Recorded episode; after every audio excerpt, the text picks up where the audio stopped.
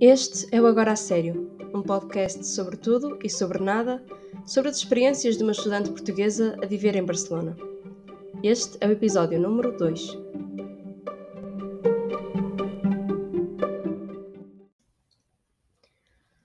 Buenos dias, como estão? Hoje para mim é quinta-feira, estou a gravar o podcast um bocadinho mais cedo porque amanhã vou para Portugal e então queria deixar já tudo organizadinho para poder aproveitar o fim de semana uh, com as pessoas e não estar preocupada aqui com estar a gravar o podcast e publicar e etc.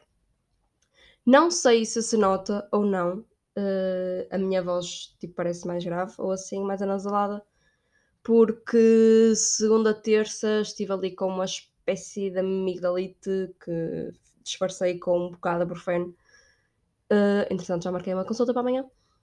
E agora, pronto, alergias e cenas, nariz entupido, e depois é vibrocil e é antihistamínico e etc. Para ver uh, se a coisa vai ou não vai. Por isso, olhem, não sei se se nota alguma coisa, mas peço imensa desculpa. É de. Então, já começaram as aulas, verdade? A primeira impressão que tive, assim, da universidade foi muito positiva mesmo. Uh, mais uma vez, vou estar a repetir um bocadinho aquilo que disse em relação à residência, que é a questão do espaço ser acolhedor, ser inspirador, o facto de ser das infraestruturas serem tão uh, modernas, coloridas e etc. Para quem não viu, eu publiquei um Reels no Instagram um, com uma tour pequenina pela universidade, ou seja, dá para ver um bocadinho aquilo que estou a falar. Um, já me perdi um bocadinho, mas pronto. O, o que eu quero dizer é que realmente o facto do espaço ser assim, claro que uma pessoa dá muito mais vontade de, de estar e dar ser melhor e, e sente-se mais confortável. Uh, os professores também são incríveis, uh, pelo menos os que tive até agora uh, foram sempre muito acessíveis. São, é, é bem engraçado porque falam bué como se fossem pessoas normais, por assim dizer, tipo com gíria, dizem palavrões e tudo, e, e depois dizem, ah, eu peço desculpa, eu falo mesmo assim, se, se incomodar alguém, não, não tenho problemas em dizer, mas acho mesmo muito engraçado porque eles tipo, estão a ensinar, mas estão a ensinar quase como se fosse uma conversa de café, por assim dizer, e acho isso espetacular. As aulas também têm sido ótimas, incríveis, maravilhosas, porque uma coisa é, quando nós passamos do nono para o décimo ano, nós já escolhemos, tipo, já direcionamos uh, a nossa vida para uma coisa que nós gostamos. No meu caso, eu fui para artes, ou seja, eu tinha umas disciplinas que gostava e que eram realmente a minha área, e havia outras que, pronto, tinha que ter porque era obrigatório. Kov filosofia, por exemplo. Uh, e depois, quando vamos para uma licenciatura, afunilamos ainda mais esse percurso, ou seja, quando entrei em design gráfico, ainda mais contente estava por estar nas aulas, porque era realmente falar e aprender sobre temas que me interessam. Mais uma vez, havia sempre assim uma outra disciplina que não tinha tanto a ver comigo, cof, cof, ilustração. Mas pronto, então agora chego ao mestrado e sinto que continuo sempre cada vez mais a funilar as matérias que estudo para coisas só para coisas que eu gosto. Ou seja, todas as aulas eu sou tipo, oh my god, eu adoro isto, não é incrível. E então por isso estou a gostar bastante. Está a ser uh, incrível. Às vezes vou para as aulas naquela tipo, pronto, vamos para as aulas, tipo, mais do mesmo. Mas a verdade é que depois estou mesmo interessada e, e opá, gosto mesmo, estou mesmo mega contente e só espero que continue assim. Entretanto, estou a ter uh, uma disciplina de tipografia, que para quem não entende estas coisas é basicamente uh, estilos de letra e assim, tipo Comic Sans, estão a ver? Mas, que é uma, por acaso é uma, uma matéria que a mim é assim um bocado agridoce, porque a nível de design a tipografia é realmente uh, um parâmetro importantíssimo e é fundamental um designer uh, saber trabalhar tipografia, saber escolher uma boa tipografia para o seu trabalho, etc, etc. Mas, opá, eu de facto, eu, se pudesse contratar alguém só para escolher as tipografias para mim, eu por mim estava top. Mas pronto, estou, estou contente na mesma e vou dar uma, uma segunda oportunidade à tipografia e ver se desta vez consigo hum, gostar, digamos assim. Uh, ah, então, uh, no episódio passado eu tinha falado que a turma só tinha 10 pessoas. Uh, até agora só aparecemos 9. E pelos vistos vão faltar mais 3, mas nunca vi essas pessoas na minha vida. E entretanto somos só raparigas. Por isso ficou a parecer um bocadinho que voltei a design e marketing de moda. Mas pronto, tudo bem, uma pessoa aprende a lidar. A verdade é que sou mais nova da turma. Tipo, eu tenho 21, sou mais nova da turma. Uh, a seguinte mais nova tem 22 e o resto tem tudo 26, acho que a mais velha tem 27 ou 28. E outra coisa que a mim me surpreendeu bastante é que uh, eu sou portuguesa, existe uma brasileira e o resto é tudo América Latina. Tudo América Latina. Um, pessoal de, do México, de Costa Rica, de. Como é que se chama? Uh, do Paraguai também. E então pronto, foi assim uma surpresa, mas uma coisa foi uma surpresa tanto para mim como para elas. As pessoas me estavam a contar conhecer mais espanhóis. Um, e, e, eu, na verdade, até estava era a contar, claro, ter espanhóis, uh, sim, for sure, pessoas da América Latina, mas também pensei que fosse haver um ou outro uh, europeu, ou seja, não precisava de ser necessariamente português, mas sei lá, um alemão, um francês ou qualquer cena assim. Se bem que, pronto, o mestrado é, é dado em espanhol, não é em inglês, então teria que ser tipo um francês ou um alemão que soubesse falar os mínimos de espanhol. Porque, pronto, se é tudo dado em espanhol, não há outra maneira possível. Até foi mais por causa disso que eu comecei a aprender espanhol o ano passado online, porque se as aulas fossem em inglês, mais provável até seria eu ter reforçado o meu inglês uh, do que estar a aprender uma língua nova, não é? Porque pronto, o que vai fazer efetivamente falta é perceber o espanhol durante as aulas. That's the big point. Uh, e, e assim, até agora nas aulas tenho, tenho percebido tudo, consigo acompanhar a matéria, o que, o que eu percebo menos é às vezes as pessoas começam todas a rir e eu fico tipo, alguém pode explicar qual foi a piada?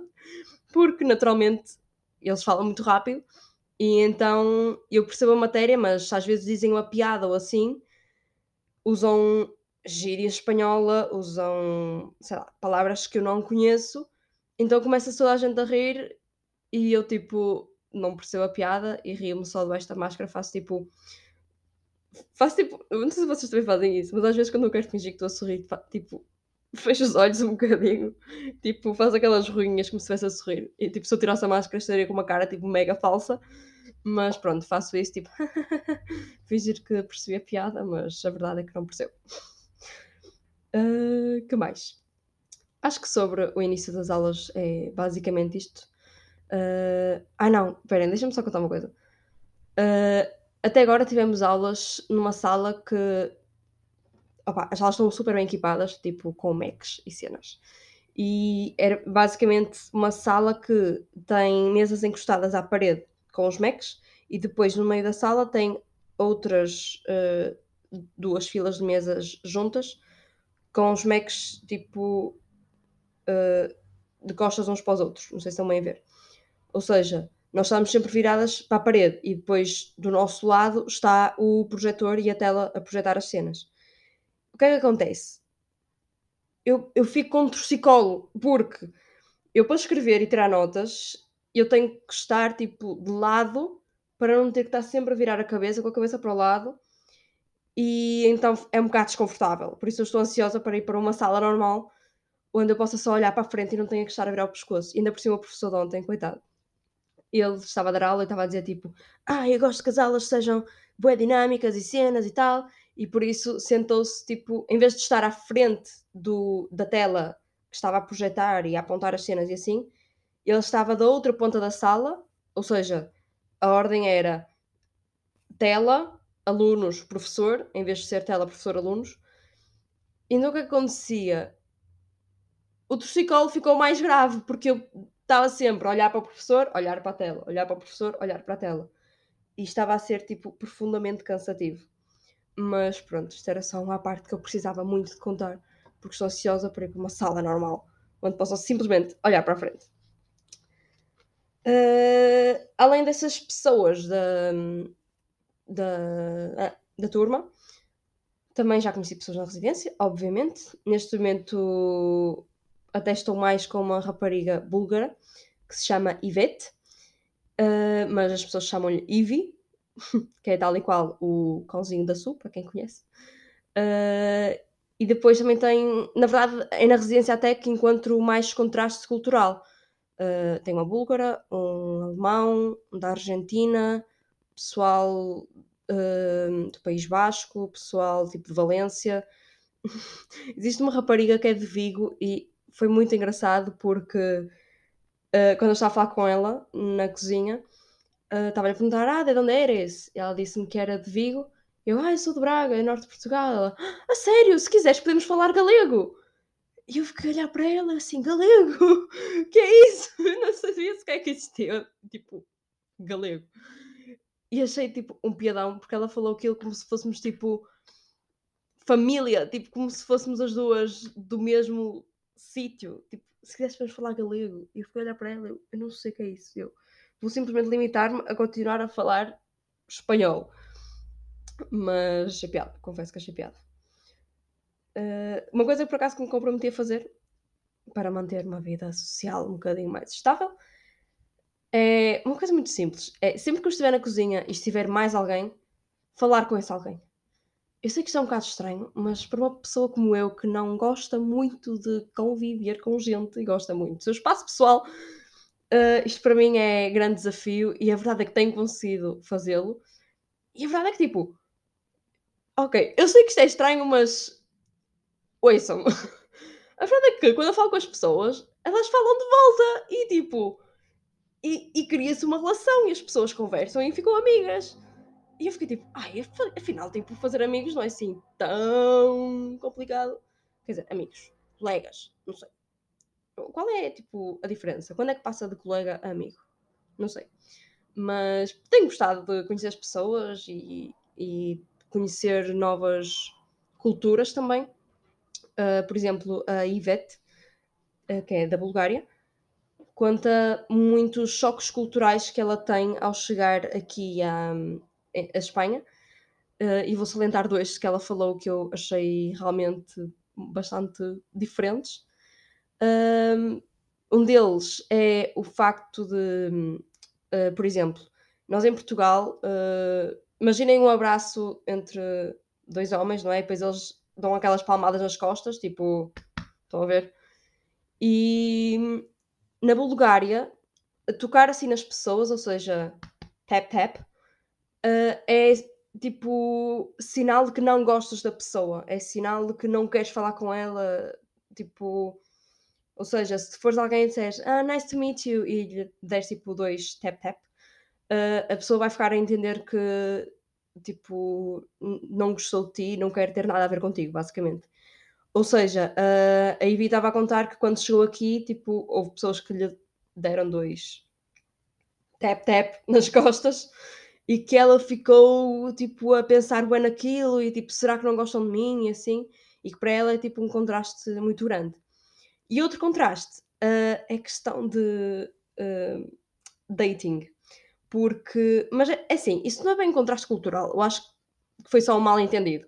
Porquê? Porque ela, na turma dela, tinha um, um rapaz uh, inteligente a matemática, digamos, e ela disse-lhe: Ah, fixe, então podíamos ir estudar juntos um dia destes. E ele entendeu isso como um. um vamos sair. tipo, como um convite para ir num date. E pronto, aquilo foi assim, tipo, mega mal entendido. Depois ela teve que ir ter com ele e dizer-lhe que, tipo, não estava minimamente interessada Uh, mas sim, pois ela é uma pessoa muito de toque físico, do género. Uma vez fomos ao bowling e ela estava. Uh, fomos com dois amigos dela e ela estava tipo a, dar a mão a um dos amigos e assim, que era espanhol, por sinal. E eu estava a olhar e eu, hum, aqui há gato. Ou eles estão juntos, ou a Ivete está a fazer uma coisa que não sabe o que está a fazer. porque eu olhava para os dois e claramente eu entendia que a Ivete estava tipo, a ter muito contacto físico, porque é assim que ela está habituada, tipo, dá a mão, faz festas às pessoas e assim, mas o rapaz estava claramente com uma postura um bocadinho mais de um, vou para o engate. E o que acontece é que dois dias depois ela manda-me mensagem a dizer que o rapazinho tinha efetivamente uh, convidado para sair. Por isso, para ela também foi assim um contraste um bocadinho diferente, porque ela está muito habituada ao, ao toque, ao contacto físico, pronto, a lidar assim com as pessoas. E claramente aqui não é assim tão, tão comum. Eu acho que em Portugal também não é tão comum uh, estar tipo de mãos dadas com amigos ou assim. Pelo menos eu não, não estou habituada. Uh, também pode ser só uma questão de, de pessoas, se calhar no meu grupo de amigos, no meu meio, isso não acontece tanto, mas se calhar no vosso acontece, por isso não sei. Mas é engraçado realmente lidar com isto e tipo conversar sobre culturas e sobre os contrastes que há, chegar aqui tem sido bastante interessante de lidar com isso, por acaso. Depois, falando de busca de emprego. Então, não sei se viram os meus stories na semana passada, enquanto eu estava a entregar currículos, mas isto está realmente a ser uma festa. Porque eu comecei a enviar currículos antes de vir para cá, tipo um ou dois meses antes já estava a enviar uh, currículos, a candidatar-me a empregos e assim. E na altura tinha quatro NINs, que era tipo segue em processo, não é sim nem não. Um no Five Guys, um na JD Sports, uh, um na, numa loja de roupa que na verdade dizia uh, Tienda de Roupa em uh, Citres, ou pronto, um nome qualquer. Eu pensei que isso era o nome da loja, mas não, era o nome da cidade que na verdade fica uma hora daqui. Por isso, ainda bem que depois me recusaram. E uh, outro que me disse que nem foi numa ONG. Eu cheguei a fazer entrevista para essa questão da ONG e, na verdade, o que eles ofereciam era basicamente tipo ir para a rua, uh, interpelar pessoas, dizer olá, tudo bem, uh, pode me dar um minuto da sua vida? Não, obrigado. Tentar outra pessoa e assim tentar que nos ouvissem. E basicamente o objetivo era captar pessoas que subscrevessem uma revista mensal uh, e fazendo um donativo de 5, 10, 15, 20, 50 euros mensais, conforme que a pessoa quisesse. Uh, é, basicamente tínhamos que recolher essas assinaturas, pessoas que subscrevessem isso. Uh, e basicamente recebíamos em função do que das assinaturas que conseguíamos. Ou seja, se eu conseguisse 10 assinaturas de 20 euros, ganhava 500 euros, por exemplo. Não sei se era assim, mas pronto. Se eu conseguisse 10 assinaturas de 5 euros, se calhar só ganhava 200. E isto era um trabalho de 4 horas por dia, 5 dias por semana. Que a princípio soou muito aliciante, até porque eles disseram que só pediam uh, um mínimo de 11 assinaturas por mês. E é aliciante pensar 4 horas por dia, 5 dias por semana, 11 assinaturas por mês. Isso é quase uma assinatura por dia. Não conseguir uma assinatura em 4 horas é quase impensável. Mas depois eu cheguei a fazer entrevistas, estive quase para fazer prova, prueba, ai, prueba calle, que é basicamente uh, ir um dia fazer isso para ver como é que corre. Só que depois achei que seria um trabalho um bocado desgastante, porque eles enviaram um guião muito bem definido daquilo que tínhamos que dizer, nomeadamente didas escálias uh, do género sorri, do género diz isto e depois sorri, e achei que pareceu-me um bocado duvidoso e achei que poderia correr mal no sentido em que tudo bem que se consegues 11 assinaturas de 20 euros te pagam 600 euros, que é ótimo, mas o problema é se tu não consegues esse número de assinaturas, só consegues 10 assinaturas de 5 euros. Tiveste a trabalhar tipo 4 horas por dia, 5 dias por semana para receber 200, hum, não compensa tanto. E acho que era capaz de ser também uh, desgastante emocionalmente porque para, para tu conseguires umas assinaturas no mês é porque vais uh, ser muito rejeitado. E não é que eu tenho problemas em lidar com a rejeição, mas caramba, 4 horas na rua a dizer olá, obrigada, olá, obrigada, a tentar que alguém pare, depois se alguém para e tu consegues efetivamente fazer o discurso depois a pessoa diz-te que não, que não está interessada e é tipo derrota.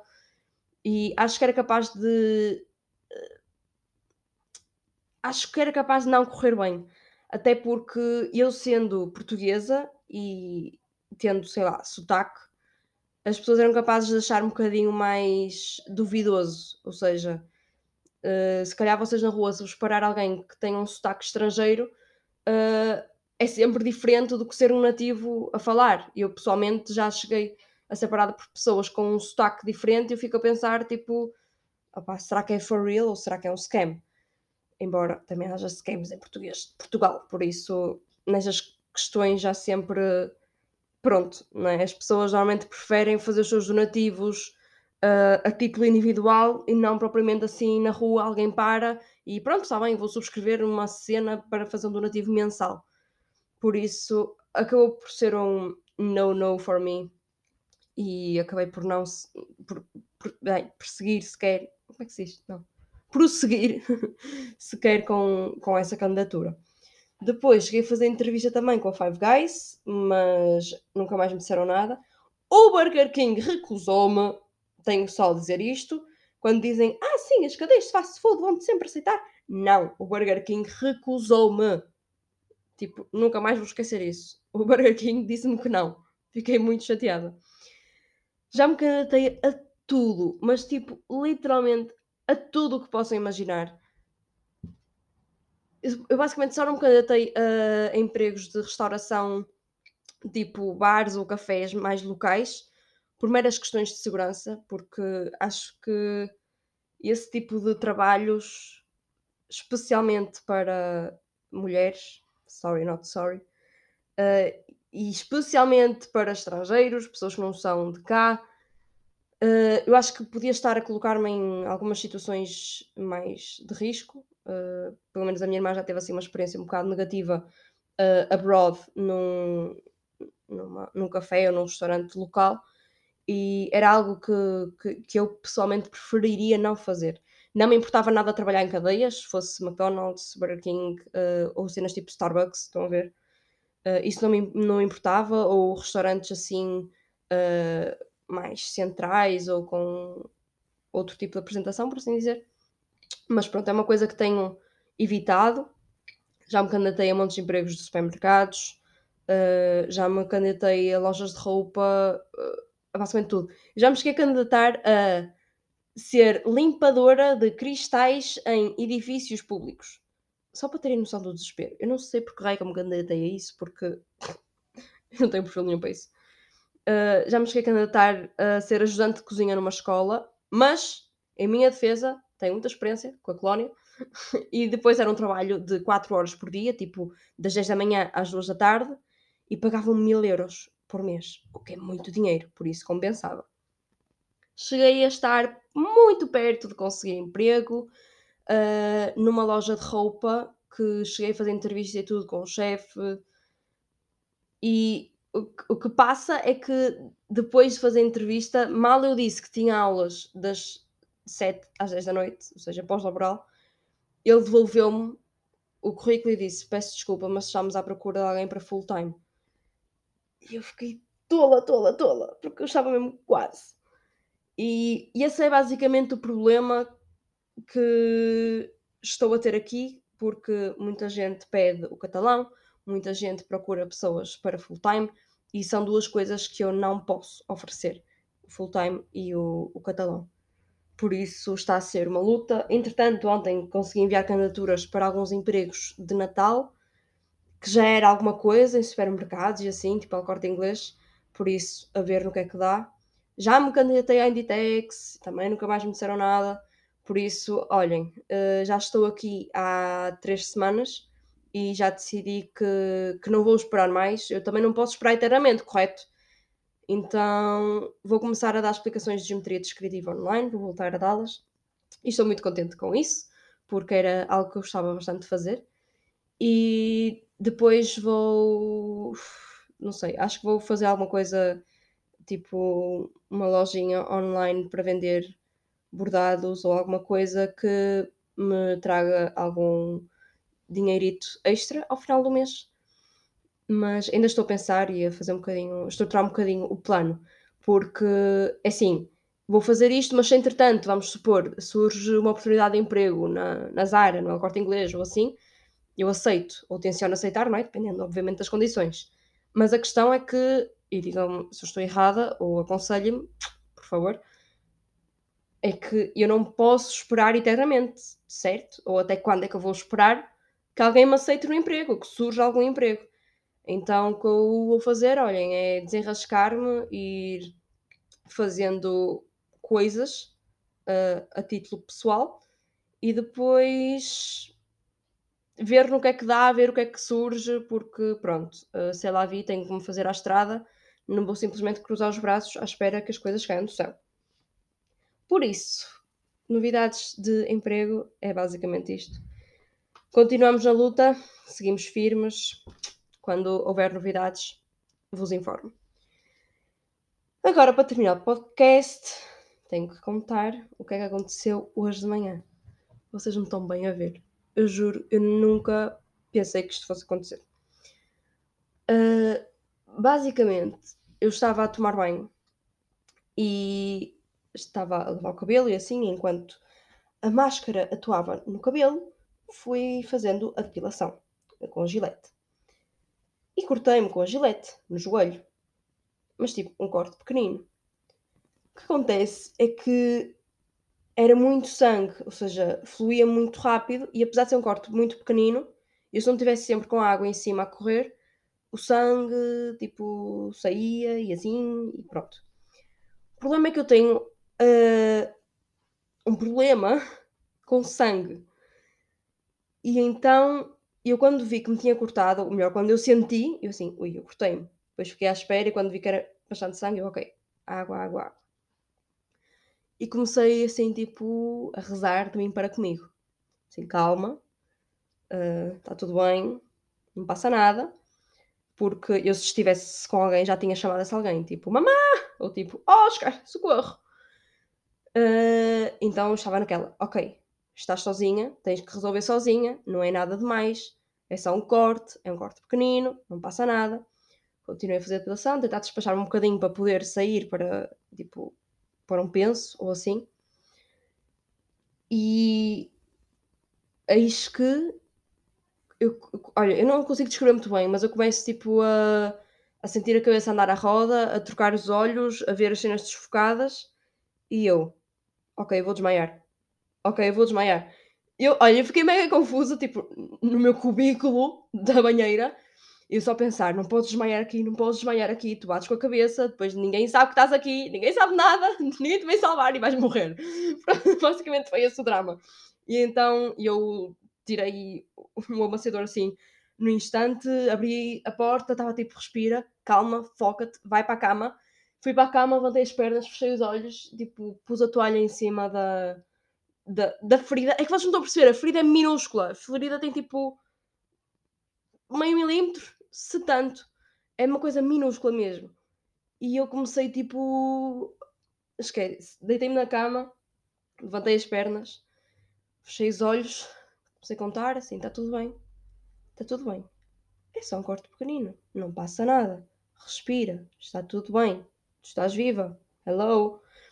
Então fui abaixo da cama buscar o meu kit de primeiros socorros, um, que na verdade só tinha medicamentos, não tinha pensos. E eu pensar para mim, porque eu lembro-me tão bem da minha mãe dizer leva pensos rápidos, e eu dizer não, não, não, não é preciso, se precisar de pensos rápidos, como por lá, também não vamos exagerar. E eu estava a precisar de um penso rápido para tirar o sangue da minha vista. E eu pensei, as mães têm sempre razão. Malditas as mães que têm sempre razão. Então pronto, fui buscar um bocadinho de papel higiênico, pus um bocadinho em água e pus no joelho e respira e passou. Mas temi pela minha vida, mas temi a sério, porque quando a cabeça começa a andar à roda, começa a ver as coisas desfocadas, a trocar os olhos dentro da banheira, eu comecei a fazer os filmes todos. É se eu desmaio aqui, se bato com a cabeça, se faço um corte maior e depois aí é que. Pronto. Eu, eu sei que não foi nada demais, foi tipo um corte com a gilete, uma coisa minúscula, só que eu tenho um serious problem uh, com sangue. E então, pronto, até lidei bem com a situação para aquilo que podia ter acontecido, mas é só ridículo. É tipo ridículo. Como é que. E eu ia desmaiando com o corte de meio milímetro. É tipo. É só estúpido. Eu não. Não faço ideia. Alguém, tipo, sabe alguma coisa que eu possa fazer para simplesmente deixar de ter medo ou sangue? É medo? Fobia? Não sei o que, é que isto é. Já me tinha acontecido uma vez. Só que tinha sido uma, uma quantidade de sangue um bocadinho maior. Que foi uma vez que fui. Fiz uma cirurgia. eh, Uma operação. Eu não sei como é que se chama. Aquilo foi uma cena tipo minúscula. Mas. Pronto, eu não dizer que fui operada porque parece tipo. Foi uma cena grave, mas não, foi uma cena mesmo minúscula. E quando me puseram o catéter, eu não sei se estou a dizer isto bem, uh, quando me puseram aquela agulha na mão, estão a ver? Uh, a enfermeira deixou cair a cena e depois foi buscar outra e não sei o quê. E entretanto, a minha mão e o lençol estavam com manchas de sangue. E eu comecei também a trocar os olhos. E depois a enfermeira perguntou: Está tudo bem? E eu, sim, sim, só não gosto muito de ver sangue. Depois elas levantam as pernas e fazem não sei o quê. E eu, tipo, não era preciso tanto. Mas ok, acho que já percebi que se calhar, afinal, a senhora enfermeira sabia o que estava a fazer. Por isso, já, até acho que hum, correu bem para aquilo que poderia ter sido. Agora vou lavar roupa. vou lavar a minha roupa, vou aquecer comida, acabar com a comida toda cá no frigorífico e assim, porque como vou ao fim de semana não quero deixar aí coisas que se possam estragar e chegar aqui e estar tudo uma bodega. Vou também resolver umas coisas, fazer algumas compras, viver a minha vida. Logo tenho aulas e pronto, acho que desta semana isto foram uh, os principais highlights. Acho que já está bom, já está boas aventuras para uma só semana. Ah, bom, esqueci-me de contar. Entretanto, no chat da, do pessoal da residência, uh, uma rapariga, uma rapariga não, um rapaz perguntou: Ah, alguém ouviu os, os gritos ontem à noite? Ah, sim, eu também ouvi, não sei o quê. Basicamente aconteceu alguma coisa na rua. E entretanto, uma rapariga disse: Ah, alguém sabe o que é que aconteceu na tarde de sexta-feira passada? É que havia polícia aqui dentro da residência a subir as escadas e o recepcionista estava tipo mega preocupado. E eu, ai, Santa Ambrósio, o que é que está a passar nesta caia? E basicamente alguém disse que uh, supostamente entraram pessoas na residência, tipo por uma janela assim, e estavam escondidas na casa de banho à espera, tipo, que fosse de noite ou assim qualquer cena para roubar cenas. É o que se especula por aqui, embora não seja nada oficial. Um, então pronto, o recepcionista chamou a polícia, e bem, né? Mas deixa que pensar, né? Uma pessoa fica sempre achando que. Uh, pois, se calhar é melhor começar a trancar a porta à noite, porque é uma coisa que, sinceramente, a mim me passa ao lado. Basicamente, ok, tem, é tipo, a porta só abre com cartão, mas se calhar convinha tipo, trancar mesmo. Por isso, se calhar é o que eu vou começar a fazer, porque nunca se sabe aqui nesta rua. Mas, mais uma vez, não se preocupem, está tudo bem. A pior coisa que aconteceu até agora foi o sangue na casa de banho, por isso, para mim, está tá top. Por isso, posto isto, obrigada por ouvirem mais uma vez os relatos estranhos de uma estudante portuguesa a viver em Barcelona. Uh, espero ver-vos no próximo episódio. Um beijinho e até para a semana.